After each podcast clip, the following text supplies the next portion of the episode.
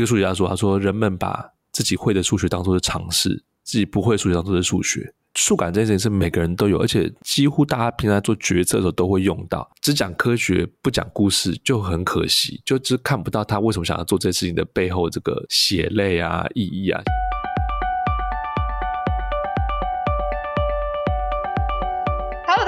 欢迎来到范范范科学，让你爱爱爱科学。我是外边，今天跟我在一起的是我们的好朋友数感实验室的赖以威老师。Hello，以威。大家好，我是以威。好的，今天我们之所以邀以威来呢，是因为数感实验室这边有一个我我自己都非常心动，想说我不知道可不可以报名，应该是可以报名吧？我应该可以报名吧？你可能可以来报名讲师。我 不要啦，我想做风筝，你不要这样子。哦，那个可以，那个可以。嗯，好，太好了，我可以报名。那因为我很想报名，然后然后所以想要推荐给大家就是。数感实验室有一系列的呃国小的数学实验课，以及国中的必修课，然后包含一些题本的课程，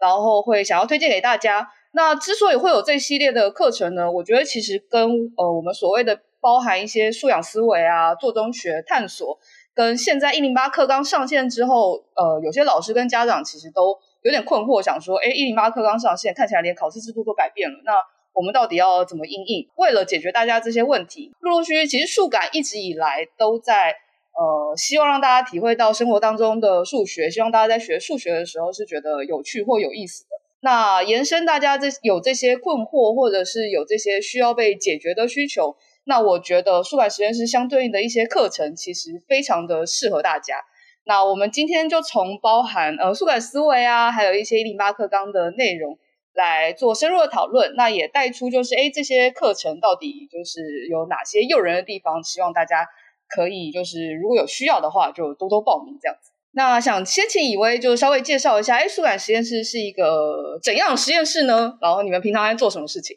这个我们数感实验室啊，就是一个，他一开始其实只是一个脸书的粉丝页，就是我我跟 Stacy 我太太我们两个人想说，哎，哎，我们我自己一直在写生活中的数学，然后写写写之后觉得好像。越来越多人可能对这件事有兴趣，那我自己一个人回讯息都回不完，所以就说，哎，那我们不如开个粉丝页，然后用这个粉丝页的方法，可以可以让 Stacy 一起参与，然后来去做这件事情。所以，我们做数感实验室这个粉丝页。那做了之后呢，我记得是在二零一六年，我们正式成立这个粉丝页。然后在那之前，我就已经大概有四五年的数学写作的推广的经验。然后那时候也常常跟跟范科合作，就一开始我文章都是在在范科这边露出的这样子。没有没有没有，然后后来我们自己有这个粉丝页之后呢，也就想说，哎，可不可以去去做一些实体的活动？因为当时会觉得说，写文章他终究可能还是父母会看到比较多，或者是大学生或更以上社会人士会看到比较多，小朋友其实不太能够，不太有这样的习惯了。然后甚至说，可能里面数学不一定是适合他们的，因为每个年龄层学到数学知识不太一样，所以我们就开始说，那我们除了做给大人的科普推广之外，我们能不能够做一些给小孩子的这个数学教育？啊，但是这个教育不见得是一直要算题目，而是延续着我们想要做的，让数学觉得有用、好用、好学、好玩这样子的概念去做设计。所以我们就开始想说，那我们要怎么样去发想这样子的课程？所以其实那课程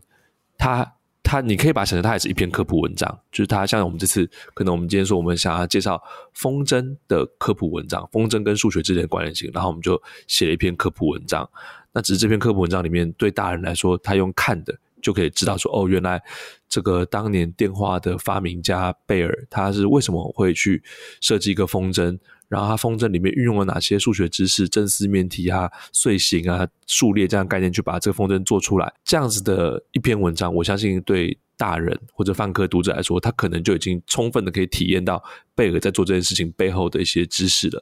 可是对小孩子来说太抽象了，而且小孩子可能读读想说这个有点无聊，跟我没有太大关系。所以我们就真的让小孩就来动手做，重现当年贝尔做风筝这个过程。真的就是准备说，哎，给你。当然，我们我们就材料不一样，和我们用吸管，给你吸管啊，给你棉线啊，给你这个这个纸啊，然后让你去把它一个一个碎形，一个一个小正四面体做出来，然后贴上那个布，然后再用碎形的概念去做出更大的、更大的，可能最后全班会合作做出一个超级大的一个风筝，这样子的一个活动。那我们一开始先用影片来测试这个模式，发现说，哎，其实影片还不错啦，不能说很受欢迎，就还不错。然后影片出来之后，也的确就有很多的学校老师就会拍照片给我们看，说，你看我们的学生真的就花了一整个早上去做这个风筝，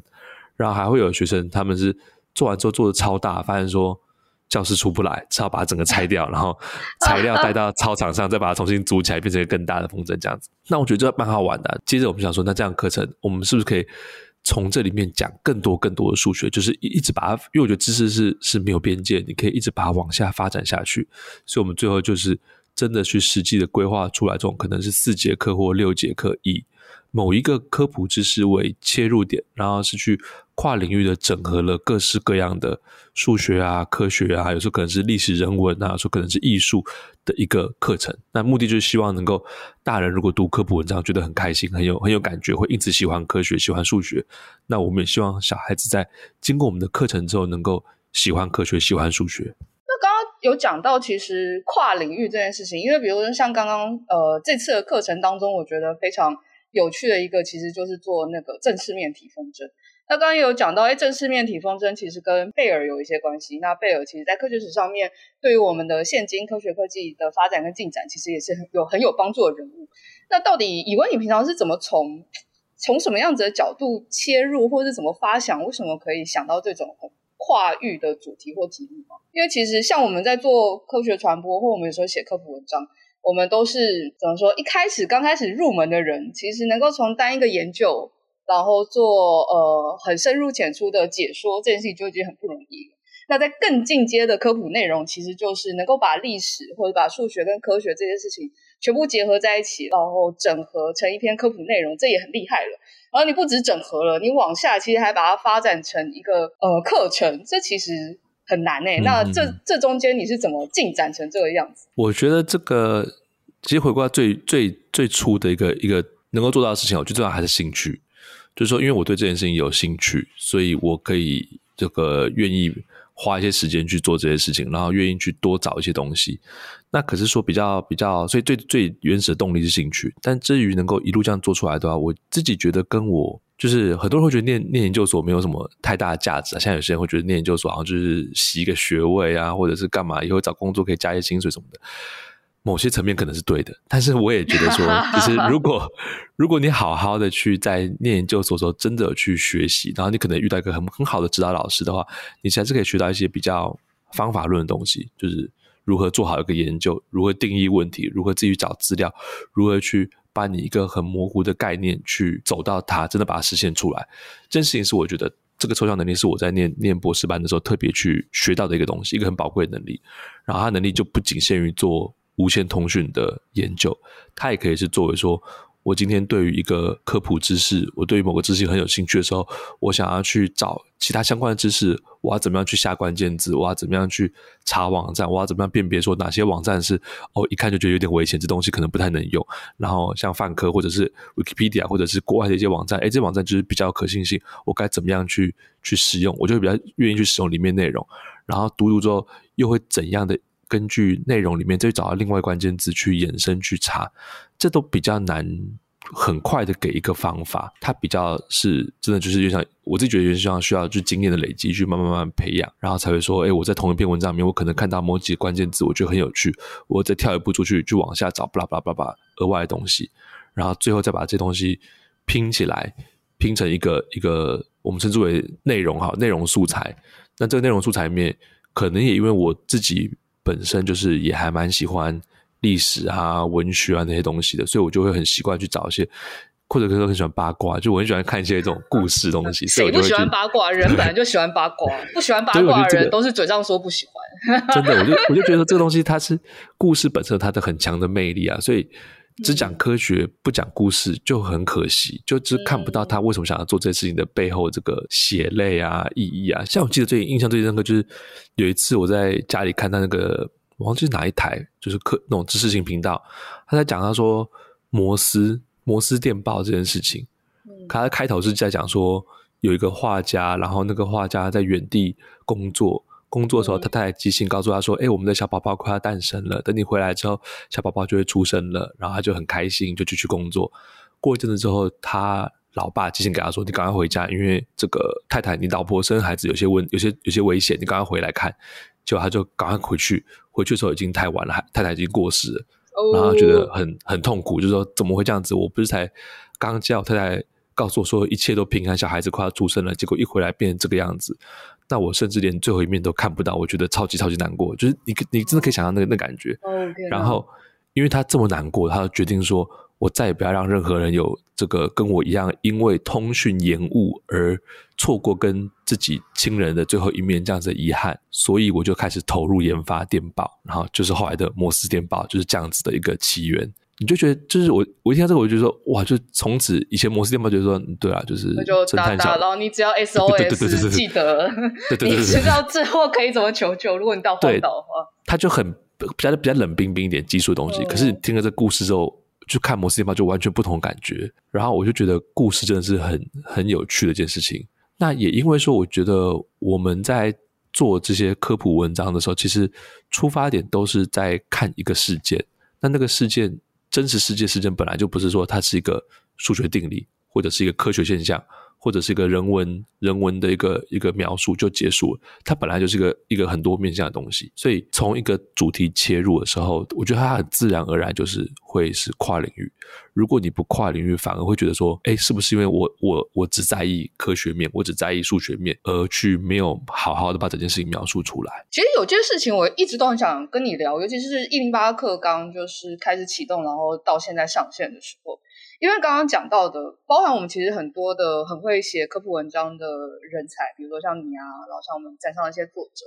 他其实很容易自然而然，比如说做到跨域，因为他关心的世界其实就是多面向，又或是大部分人其实都有经过研究所的修炼，那研究所其实就是逼大家看论文嘛，然后论文看了之后去发想自己想要问的题目，然后再透过看更多的论文去回答自己的题目，然后往下设计实验跟研究。那这件事情其实都蛮多，都是大家人生当中自然而然长成的。那大部分人真的要到这件事情非常熟练，可能要过硕士，可能甚至要博士，然后甚至他做博后，然后反复的做实验或研究之后，这件事情才开始越来越熟练。那一零八课纲希望就是，嗯、我们的学生，当然从国小开始就要有这样子探究的精神啊、过程啊，然后甚至希望可以检核他们。呃，有有没有做到这件事情？我觉得其实有点难，讲直一点是蛮强人所难的。就是我在国小或者国中、高中的时候，我当然觉得有些东西很好玩，但你要我就是把这个探究过程记下来，然后老师还要检核评量我，或是我是老师，我还要设计这件事情，其实很不容易耶。我搞不好我我又不能等到就是等这人博士后，然后我跟他讲说就哦，有这人有探究精神，可以当科学家，好像哪里怪怪的。你觉得从这个对啊，从这个东西到就是学生。一方面，我觉得学生时期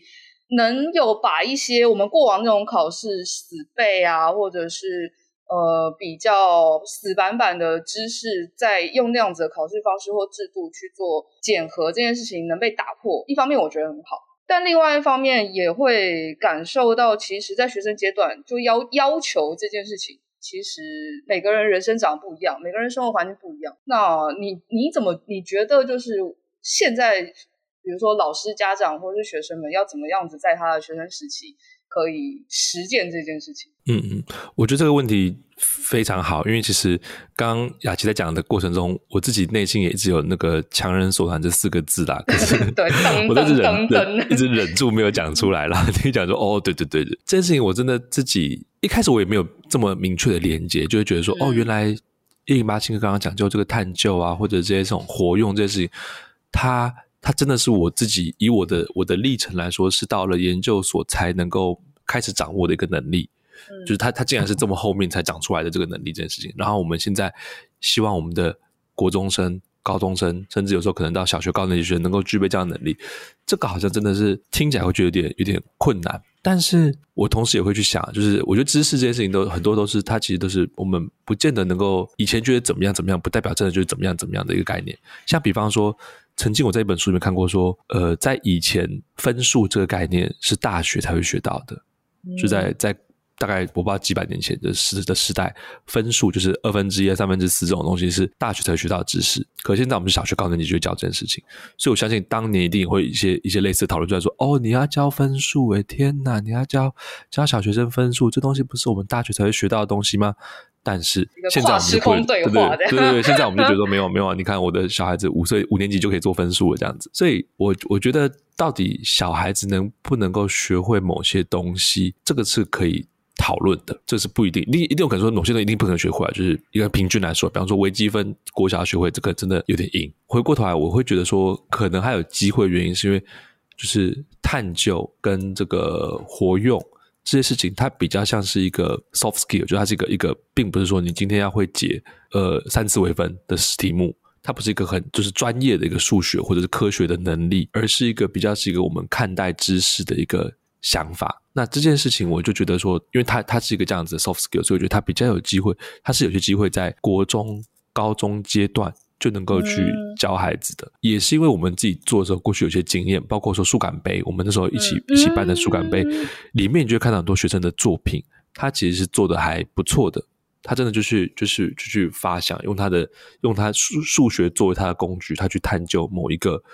不管是漫画的议题，或者是一个《三国演义》的情境，或者甚至是这个，他看他他在路边看到，他就他就那个 Uniqlo，然后看到有人说：“哎，为什么我在 Uniqlo 买的裤子看起来都腿都那么长，了回家看都不是这样子？到底发生什么事情？”所以进而去了解那个镜子的倾斜角度对于拍照的影响。就这些事情，我觉得学生是做到的，而且我觉得他其实呼应到一个很基本的东西，就是好奇心，就是每个人应该都会有好奇心，从小应该就有好奇心，反而是。就是在学校，在我们过去学习阶段的时候，是因为被要求去记忆一些东西，所以慢慢慢那个好奇心被压下来了。然后到大学，可能又没有课业压力，又又再慢慢把它长出来。然后到成人都觉得很好奇这样。那可是我觉得说，如果我们把它定义成说，我们希望新课纲培养的是让让孩子一直能够有好奇心这件事情，因为他会好奇，所以他愿意去好奇之后，他是为了满足他好奇心，他必须要去主动的去探究、寻找某些知识。某些解答，而不是被动的说，嗯、呃，我不管你们好奇心，反正我们今天要讲分数这个概念，所以就来跟我一起练习题目去解答。嗯、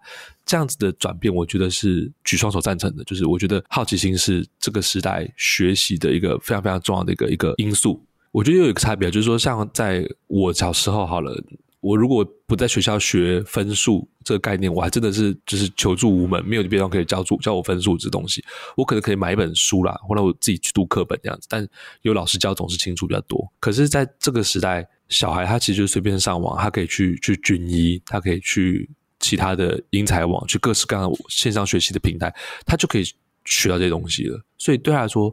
这个拿到知识这件事情，教师不是唯一的场域。那同时，我觉得。既然教室可以被或者老师可以被从这个唯一的知识传道者被释放出来，这个角色被释放了，其实老师维持实体接触的时候，他就应该可以花更多时间去做这种情意面的引导。就是我不用再去教你怎么去算分数了，你自己可以去军医去哪里做学习。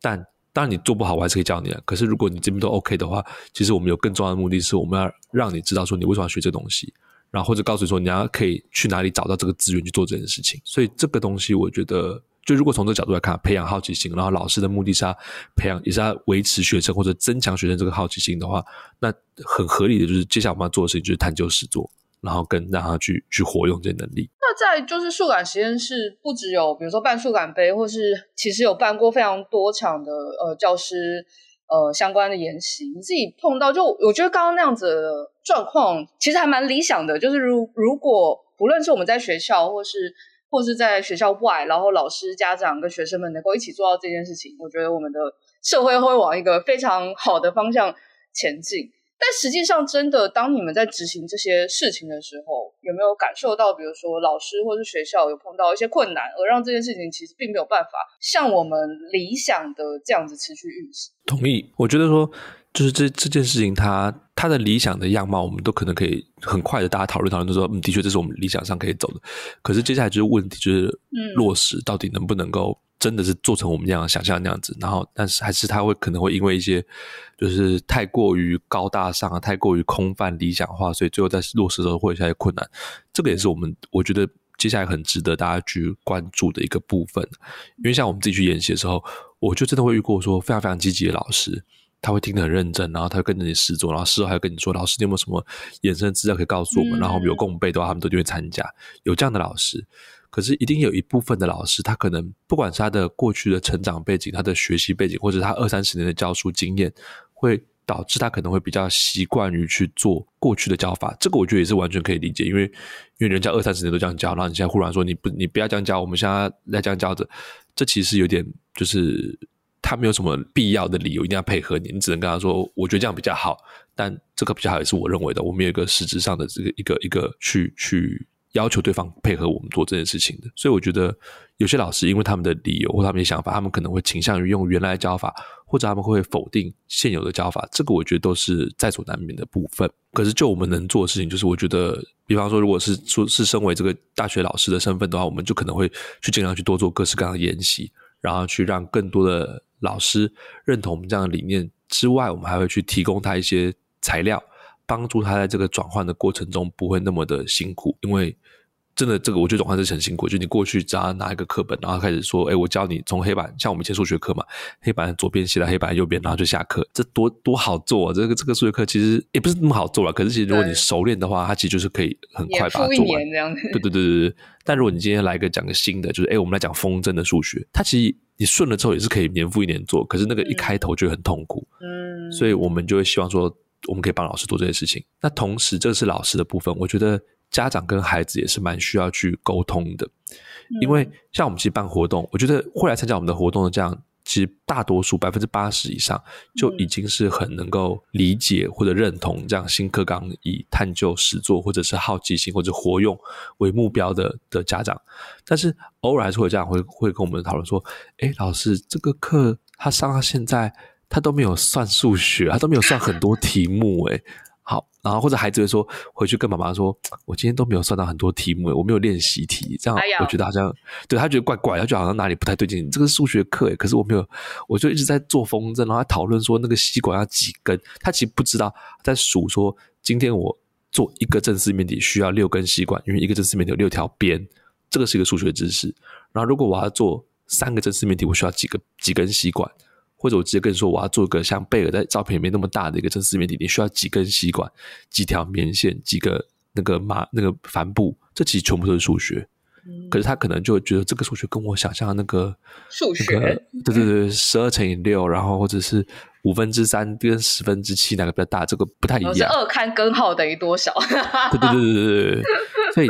这个我觉得都是需要去慢慢沟通的，也就是因为、嗯、因为。参与这个新课纲的变革的的人太多了，有老师，有家长，有学生，有这个政府单位，有大学端，有有各式各样的，还像我们这样子的民间团体，所以我觉得他都很需要去充分的沟通。我觉得这其实其实像一些概念，或者是像一些，比如说我们常常呃在讲呃我们在应该说泛科学都会有一些科普文章，还有一些就是科普内容。然后我们都会感受到，其实要传递一个科学知识，相对来说是容易的。我就在这篇文章里面告诉你这东西怎么来，然后我再更立体一点，我就会告诉你，从历史上面来说，为什么这个东西会出现。但我觉得更难，比如说是一些所谓的科学素养，或者是一些属于思维面向的事情，其实是其实是不容易的。呃，长期来说，要改变他对一个学科既有的想象，然后又或是他要换另外一个方式去。学习这个新领域，其实也不是新领域，他一直以来就有，但他其实没有意识到，就是他其实有这样子的呃思维啊，其实只要多往这边推就好的那个那个东西，其实是最难被描述出来的。所以就如同数感实验室其实一直以来想要强调的那个，一直围绕的那个核心，其实就是所谓的数感。那所谓的数感，我相信它应该不是，比如说我们刚刚说的，不是算数学，不是公式。但如果真的要明说它是什么东西，好像对于我们这种就是一般人，或者是从我们从小就觉得自己数学不好的人，就就会敬而远之。那对雨薇来说，就是呃，你跟 Stacy 觉得的那个数感是什么？嗯、那你觉得这个所谓的数感，这个感觉很幽微的氛围，要怎么样子推到别人身上，同时让其他人也能够去执行这件事情？嗯嗯，我我我们其实内部，我记得我们。团队刚成立的那那去就去年了，然后我们因为只有我跟 Stacy 嘛，然后后来我们就慢慢慢陆续一个一个小小的团队，可能有个那时候可能六七个人吧，五六个人六七个人，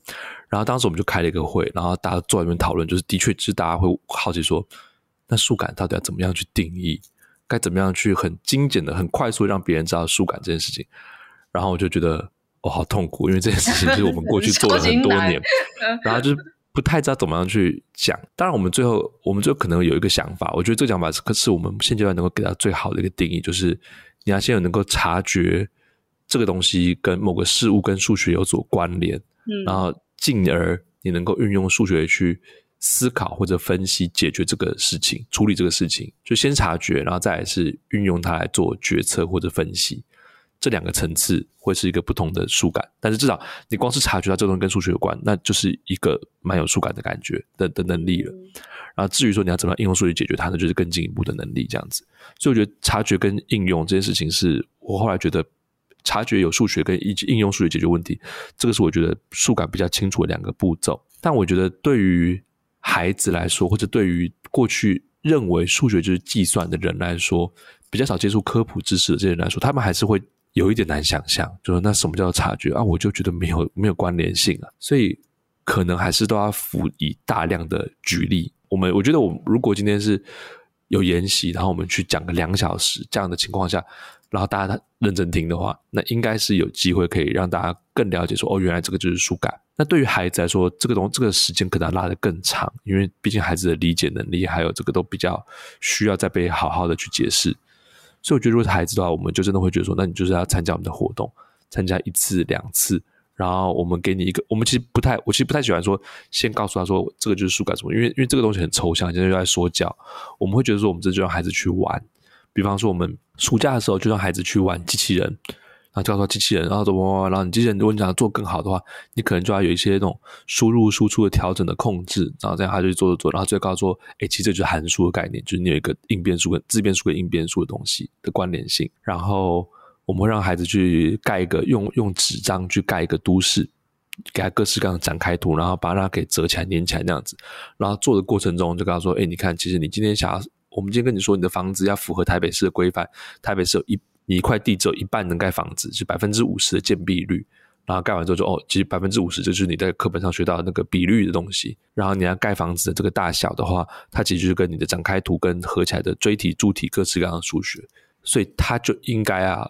考试完这个之后，他可能就哎出去看到他房子说哦，原来房子就是的这个形状，就是我在课本上学到的那种抽象的柱体、锥体。然后它怎样的特质？原来我们家前面广场开很大。因为我们是新大楼，所以我们的容积率跟建蔽率怎样规范？然后原来这个隔壁啊、呃、赖老师家里就是住老公寓，所以他就是一出去就是就是门口，因为他的建蔽率跟容积率怎么样去算？当然不用真的去算，可是我们就希望说他看待事物的的那个，就好像真的是开了一个眼睛，另外一只眼睛一样，然后那个眼睛就是比较数理的眼睛去看待这些事情。像这次是风筝也是这样，我们觉得风筝，你看天空上风筝谁都会放啊。可是如果我们今天讲到一个正四面体的风筝，然后为什么他用这东西去做？或者我们会另外一课叫做曲线刺绣，我们讲说你就是做个艺术品、老作品，然后一直绕线、绕线，然后看起来跟数学一点都没关系。可是其实这个东西跟皮克斯的动画是有关联的，这个东西是跟你汽车的流线造型，甚至跟我们现在用的网络上面每个字体的设计都是有关联的。那就这样子，让孩子去去透过实作去了解。自从跟你认识之后，有有的时候啦，就会发现以前都把这个眼其实其实关的蛮彻，然后开始 就是看看你的文章、看书感之后，就那个眼睛就会打开，然后打开，有的时候就会，比如说在点 Uber 的时候，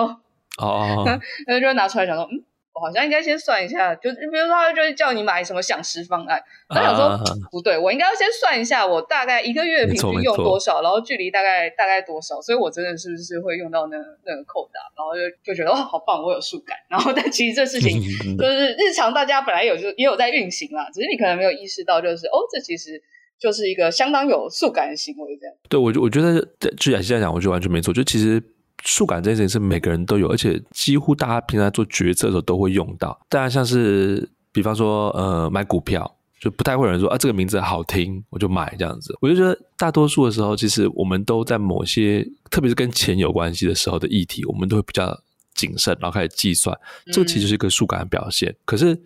我记得这个说法很有趣啊，就有人他说，一个数学家说，他说人们把自己会的数学当做是常识，自己不会数学当做是数学。就就其实真的会这样，就是你觉得说，所以你永远数学都不会啊？对，因为你对他都是没错，因为你，觉得、会的是数学啊。对，就你觉得那个很难是叫数学，然后你会用那东西就不叫数学，但其实不是这样子的。就只要你有去算东西，你其实就是在用数学。只是如果你会更多数学的话，你就可以算更多东西。然后你有意识到很多地方，不只是跟钱有关的地方都可以用到数学的话，那你就更可以去帮助你过的一个 better life 之类的这样子的。真的挺好。这个 Better Life，比如说包含就是有时候我也会那个几点卡，然后我就会看，诶，其实跟 Uber 有点像，看了几点卡，然后想说这家店我平均多久去一次，然后我这样子没错，几完点我可以省多少钱？哦，好像只有三块钱，我就会把 我就跟他讲，我不要几点卡，就是对对对，我觉得其实相当好用诶，而且。当你意识意识到有这件事情的时候，我就会觉得 渐渐不会那么排斥排斥数学这件事情啊。因为以前包含、嗯、包含我刚进来泛科的时候也是，我就觉得我自己生物背景，所以数学相关的事情就让以为这样子的作者数就好。但后来发觉，其实当我们开始越来看越多研究，它也是开始跨域。所以当你不会排斥，哎，自己就是这个领域，或者是自己就是只知道这件事情的时候，你能够处理的知识内容其实也变得更多。那你能够解决的问题，其实相对来说也会变得更多元、更长得不一样。它可能不一定真的很深奥，或者真的非常的困难，或者是可以让你博士班毕业。但是我觉得那会让你用一个很特别、不一样的角度去看待世界上很多事情。然后，尤其是最近疫情的时候，就会觉得，哎、嗯，你大概懂一些，你大概懂一些，就是呃，统计学，你懂一些数学，啊、你大概知道一些基础的生物知识，细胞病毒是什么东西，你就会觉得，哦。其实就很好用了，然后每天的那个中央疫情指挥 指挥中心的记者会，不也是这几件事情的反复循环？那当然多了社会跟人还有政治的因素，也会变得复杂了。但如果再把它看成一个学问的话，嗯、你就会觉得哦，其实也是蛮有趣的。是。那数感在设计像这样子，比如说刚刚我们讲到，哎，给国小的这些实验课，比如说我们刚刚讲的正式念题、风筝，然后又或者是曲线刺绣，我们当然知道，就是可能国小高就尽管是高年级。他们知道的一些呃数学的内容，当然跟就是国中是不一样的。但实际上来说，就是你在设计这些必修课跟实验课的时候，会因为不同年级呃差异很大吗？还是你会抓什么样子的呃核心的内容或者是重点，去在这不同的课程当中去做铺排或铺陈？我觉得我们也都是在做中去去学习的。然后我自己的心得就是，像我刚刚提到，就可能。就很很清楚他说，我觉得好奇心是非常非常重要的，就是动机、兴趣是非常非常重要的事情。所以，我们这我们的课程其实一开始就是一主打，就是我们希望让孩子能够对数学有兴趣，对数学感到好奇，然后愿意去使用数学这件事情。但是在做做做之后，我发现这件事情其实就有时候我们自己觉得这样做很好，但是其实对于孩子来说，并不是真的是最好的。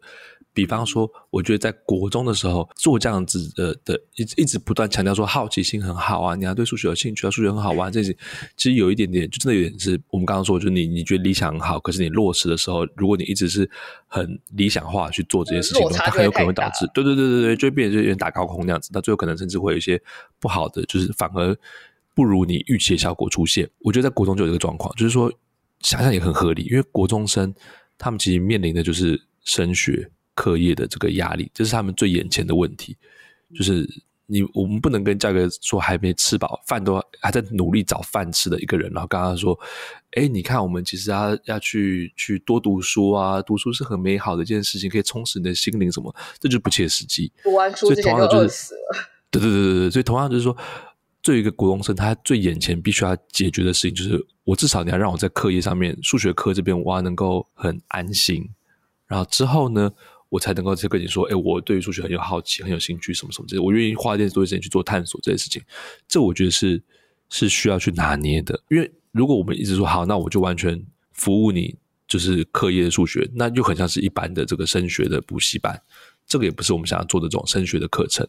所以，我们其实就是慢慢慢，我觉得那个平衡就是我们一直在调。从我们觉得原本我们的小学的这样子以强调好奇心为主的数学课，诶，它可能是在光谱的一端。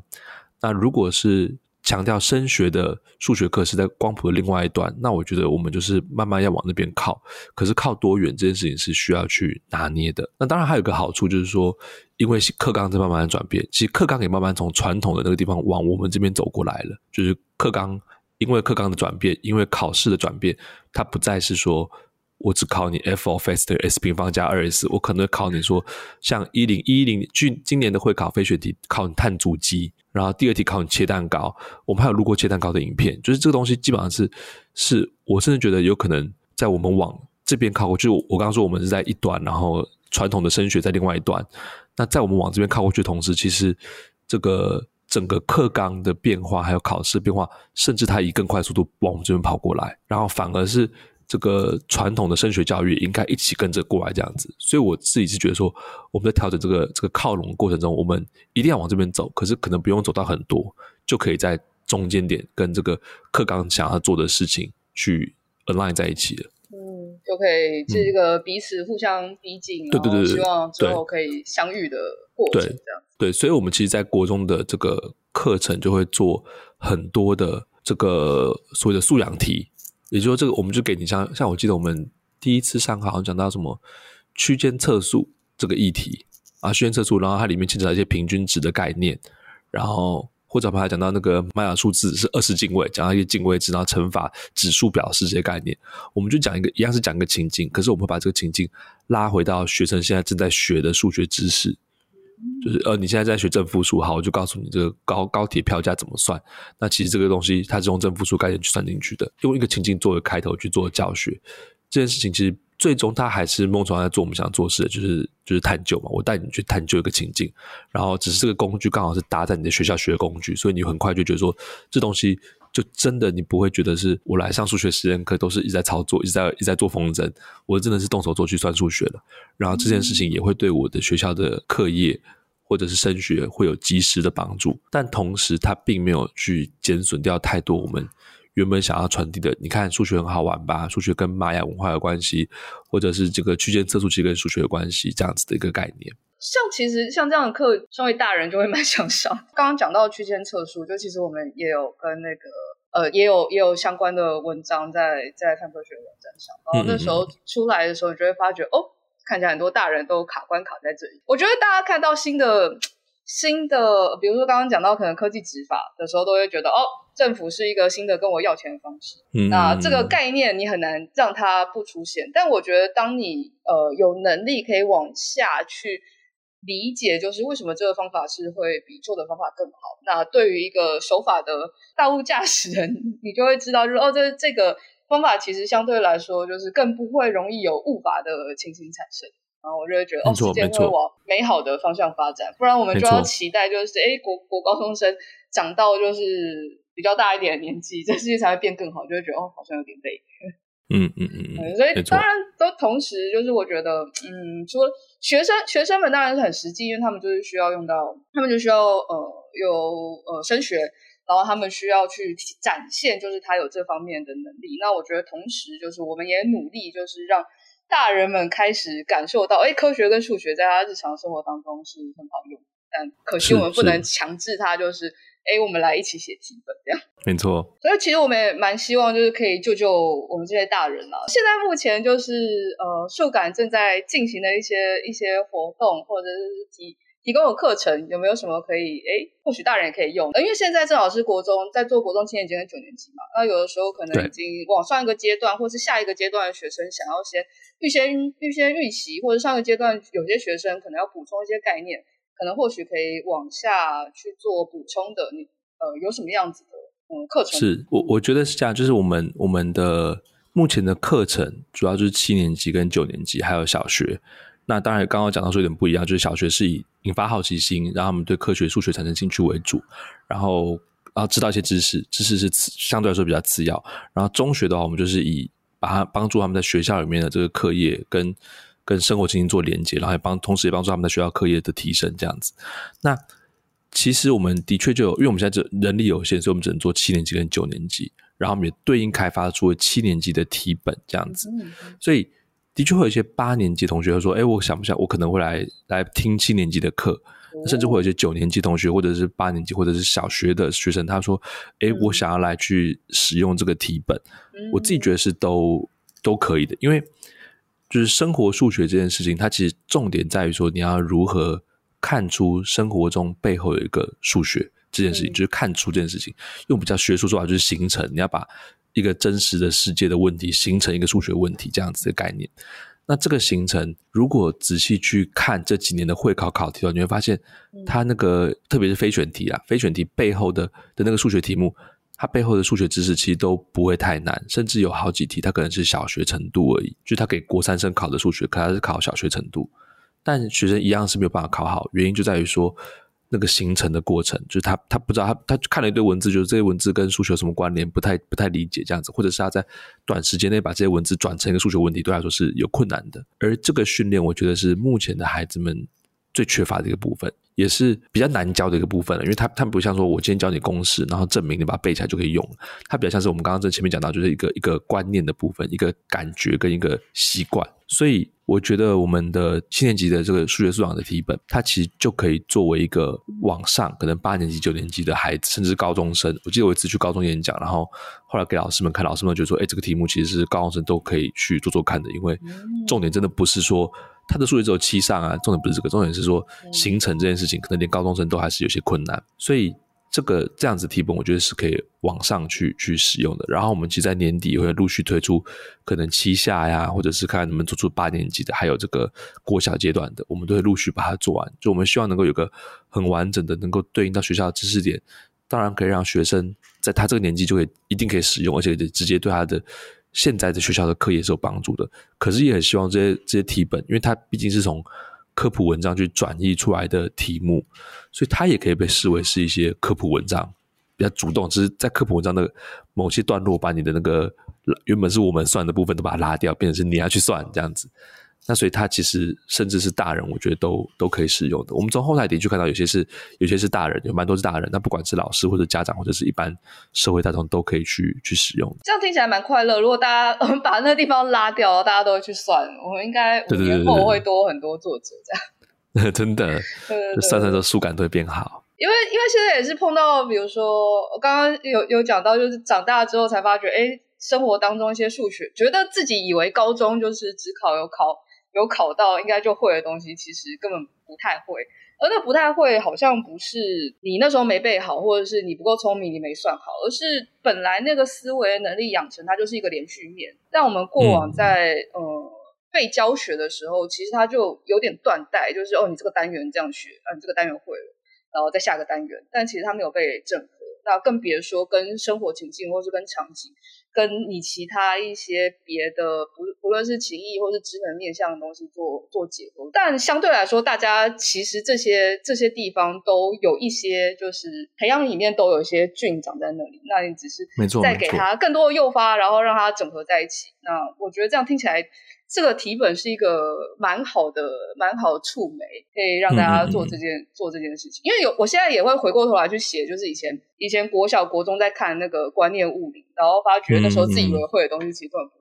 然后，然后尤其现在长大了，就是上班的时候很烦闷，觉得回去算 算算物理还比上班开心。就是上班这个问题不知道怎么解决，算题本这个问题可以解决。然后有的时候，对啊，都有一个唯一解，多好啊，多快乐。真的，而且你知道，有的时候看一些就是，比如说像什么经理人或者是商周，他就会告诉你说，就是你觉得如果人生很烦闷，没有成就感，你应该要准备一些东西跟事情，它。呃，对你来说是有意义的，然后它同时还可以赋予你一些成就感。我觉得这个题本就是一件一个蛮好的、哦、蛮好的、蛮好的素材。那如果你正好是家长或是老师，那你又可以跟学生或是跟你的小孩一起学习，那我觉得这件事情就又更棒。那刚刚讲到这些，比如说包含题本或是实实验课，或是刚刚以为你也有说到，就是数感未来会做的一些事情，我们要去哪里找到更多相关资讯？可以看呢。我们我们数感实验室就是也很感谢范科，范科可以帮我们建了这个 Pangogo 这样子，用 Pangogo 这样的系统，让我们能够做一个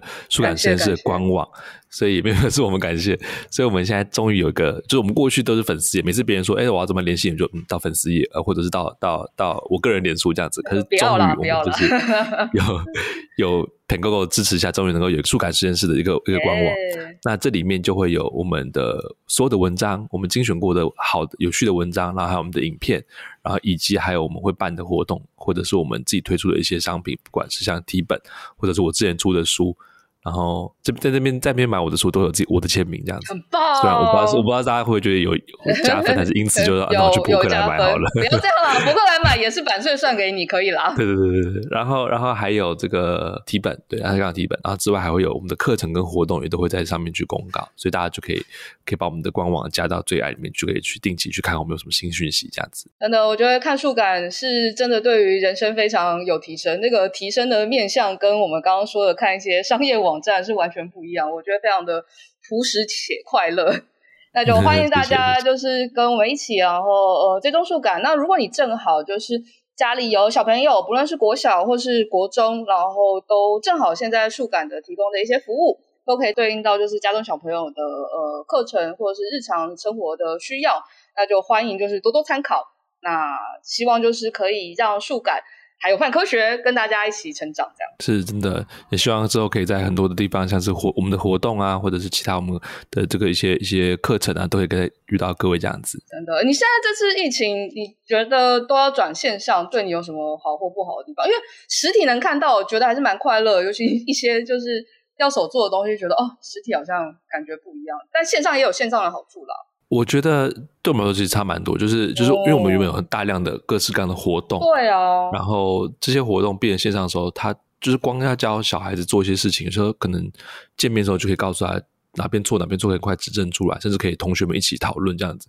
可线上它就会变成是大家只能看画面去做，会比较辛苦一点。但是我觉得它也到目前为止也不见得是